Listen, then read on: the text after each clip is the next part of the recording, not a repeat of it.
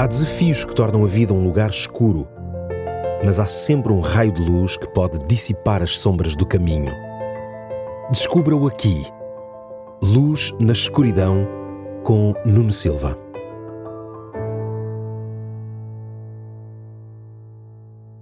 No ano de 1985, estreava nas salas de cinema o filme Regresso ao Futuro, protagonizado por Michael J. Fox.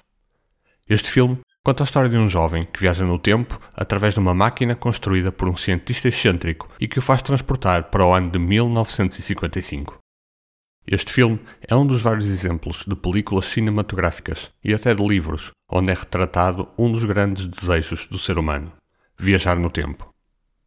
A ideia de viajar no tempo pode ter origem na mera curiosidade de viver experiências de outras épocas da história ou de visualizar eventos marcantes que conhecemos apenas através dos registros escritos de quem lá esteve.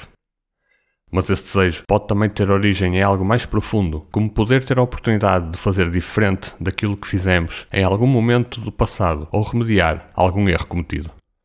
Há coisas que dissemos ou fizemos a alguém que gostaríamos de nunca ter dito ou feito, Muitas vezes ouvimos dizer: se eu pudesse voltar atrás, fazia muitas coisas diferentes. Mas o tempo não volta atrás. O tempo traz em si mesmo uma espécie de crueldade em não permitir que se possa desfazer aquilo que foi feito. Mas se o que está para trás não tem forma de ser alterado, o que está para a frente ainda está a tempo de ser bem feito. A Bíblia faz uma diferenciação entre o tempo cronológico e o tempo da oportunidade ou do momento. Sobre o tempo cronológico, não podemos ter qualquer ação. No entanto, no tempo da oportunidade, nós podemos decidir aquilo que queremos fazer. Na carta que Paulo escreveu aos cristãos da cidade de Éfeso, ele alerta para a forma como devem ser geridos os momentos da nossa vida. Em grande medida, a forma como gerimos os tempos na vida está diretamente relacionada com a forma como usamos o tempo cronológico. Paulo disse-lhes: Sejam muito cuidadosos na maneira como vivem, não como insensatos, mas como sábios, redimindo o tempo, porque os dias são maus.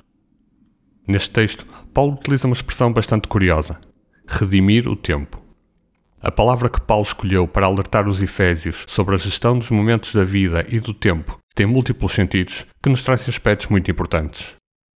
Uma das ideias de Paulo ao usar este termo é fazer-nos entender que não podemos deixar para amanhã o que devemos fazer hoje ter a sabedoria de entender qual a altura certa de cada coisa e saber dedicar-lhe o tempo e o esforço necessários. Se soubermos fazer isso, iremos escolher lá mais à frente o que de melhor esse momento poderia proporcionar. Se dedicarmos o tempo certo ao nosso trabalho, não iremos escolher doenças no futuro imediato ou no futuro a longo prazo. Se dedicarmos o tempo certo à família, vamos criar adultos com valor e prepará-los para serem pais, maridos e esposas, conforme o desejo de Deus. Se dedicarmos o tempo certo a cuidar do nosso bem-estar físico, vamos reduzir a probabilidade de ter doenças degenerativas na velhice. Uma outra ideia que Paulo quer transmitir é de resgate de algo que foi perdido. Devemos estar atentos para que o controle do nosso tempo não seja feito por outros, mas por nós. Não permitir que sejam os outros a determinar quando e como agir, mas sermos proprietários das nossas decisões. O autor do livro de Eclesiastes diz-nos que há um tempo para tudo debaixo do céu. E nós devemos aprender de Deus esse tempo, para que não nos precipitemos nem nos atrasemos. O meu desafio para si hoje é que possa dedicar algum tempo a analisar como tem dividido o seu tempo e como tem aproveitado as oportunidades. Se tem sentido que tem dedicado tempo excessivo ao trabalho e prejudicado a sua saúde ou família, ou se tem sentido que tem dedicado tempo a coisas sem valor e perdido a oportunidade de fazer algo de relevante para si e para os outros, então fale com Deus. Peça-lhe sabedoria para mudar e saber tomar as decisões certas no tempo certo. Até ao próximo programa. Há desafios que tornam a vida um lugar escuro, mas há sempre um raio de luz que pode dissipar as sombras do caminho. Descubra-o aqui. Luz na escuridão com Nuno Silva.